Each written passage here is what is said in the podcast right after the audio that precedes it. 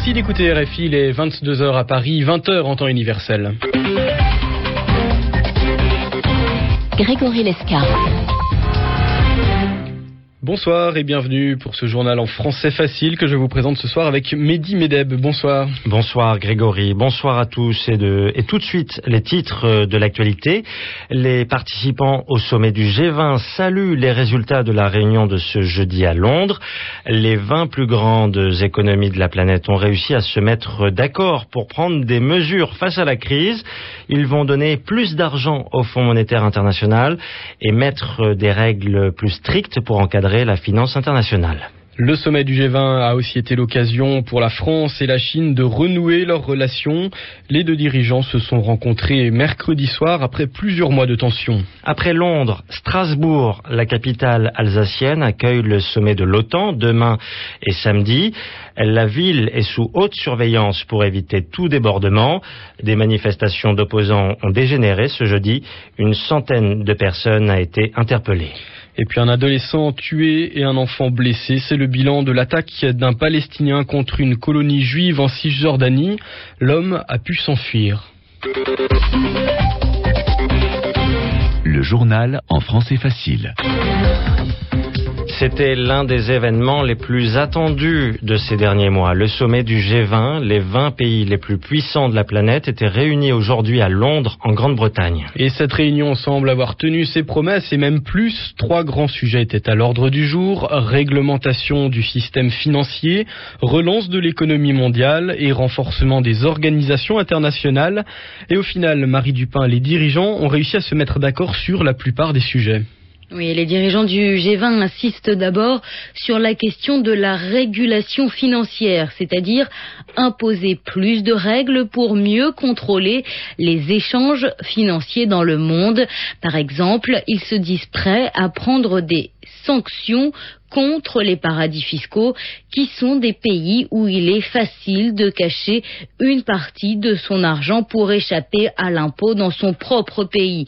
Le G20 annonce aussi la publication par l'OCDE, l'organisation qui regroupe les pays les plus riches de la planète, d'une liste noire des paradis fiscaux, des paradis fiscaux qui refusent de donner des informations sur leurs activités financières. Alors Marie, les membres du G20 ont également annoncé des mesures pour le FMI, le Fonds monétaire international. En fait, c'est l'une des mesures les plus importantes, même si elle était attendue. Le G20 va multiplier par trois les moyens économiques du Fonds monétaire international. Le FMI devrait donc avoir 750 milliards de dollars au lieu de 250 milliards pour prêter de l'argent aux pays en difficulté. Enfin, autre mesure, Marie, la création d'un conseil de stabilité financière. Il existait déjà un forum de stabilité financière.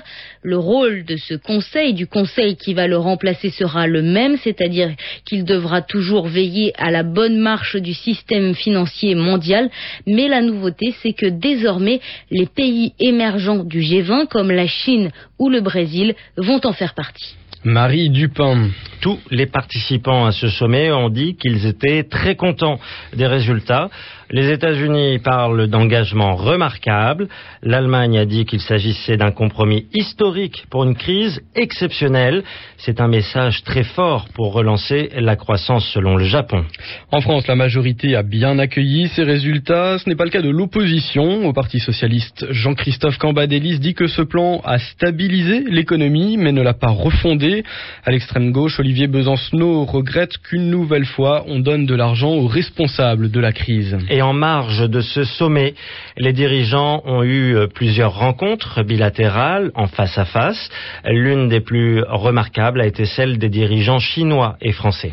Oui, la relation entre Pékin et Paris n'était pas très bonne depuis la fin de l'année. La rencontre entre Nicolas Sarkozy et le Dalai Lama, le chef tibétain, n'avait pas plu du tout aux Chinois. Mais mercredi soir, ils se sont réconciliés. Nicolas Sarkozy et Hu Jintao ont discuté pendant 40 minutes à Londres. Et aujourd'hui, la Chine a salué un nouveau départ dans ses relations avec la France, mais pour combien de temps? Selon Jean-Philippe Béja, directeur de recherche au CNRS, au CERI et à Sciences Po, la France n'a pas une position cohérente vis-à-vis de la Chine.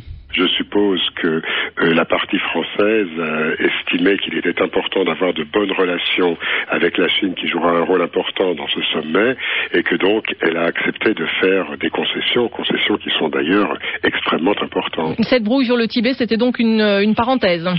Ça, on le savait depuis toujours. Si vous voulez, la question qui se pose, c'est d'avoir une politique qui soit un petit peu consistante vis-à-vis de la Chine. C'est un peu le problème depuis l'arrivée au pouvoir de Nicolas Sarkozy, parce que de temps en temps, il fait preuve d'une grande fermeté et insiste sur le respect des droits de l'homme, sur l'autonomie du Tibet, etc.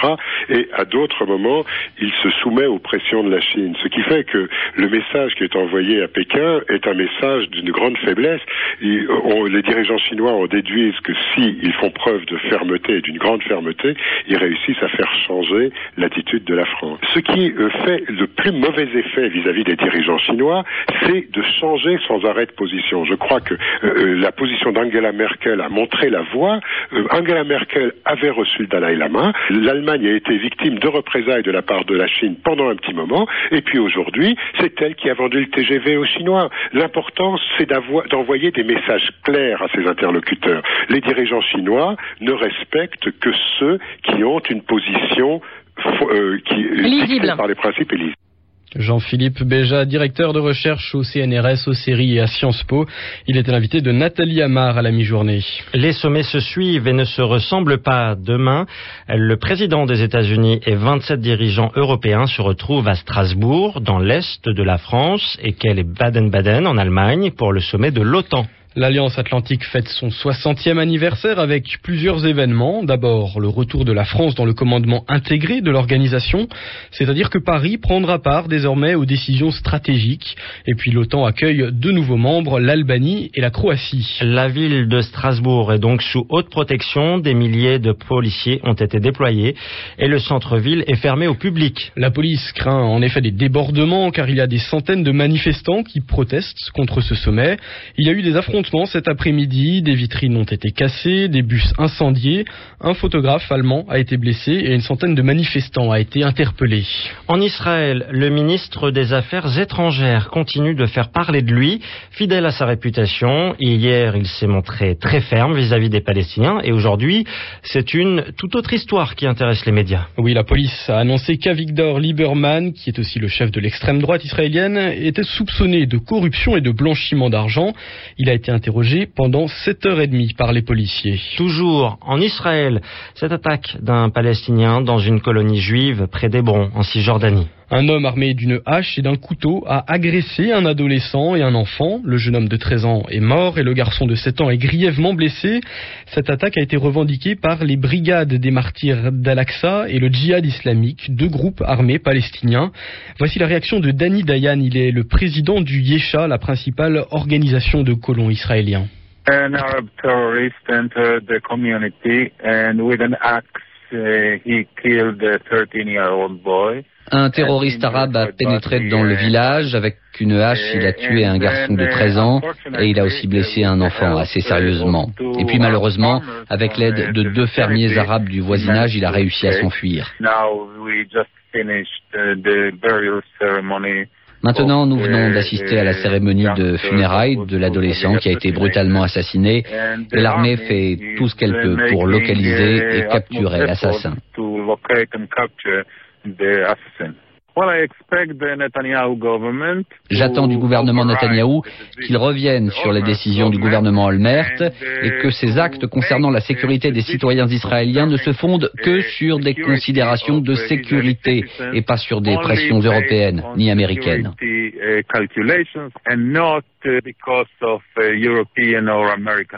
Danny Dayan, le président de la principale organisation de colons israéliens, il est interrogé par Nicolas Falaise. À Madagascar, c'est aujourd'hui que se sont ouvertes les assises nationales sous la direction d'Ange Radzoel, le nouveau dirigeant du pays. Cette réunion doit durer deux jours. Elle est destinée à poser les bases du nouveau régime et à fixer la date des prochaines élections.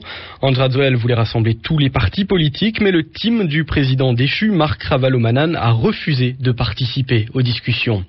C'est la fin de ce journal en français facile. Merci à vous, Mehdi Medeb. Il est 22h10, bientôt à Paris, 20h10 en temps universel. Et tout de suite, vous retrouvez Laurent Saloir pour ses musiques du monde.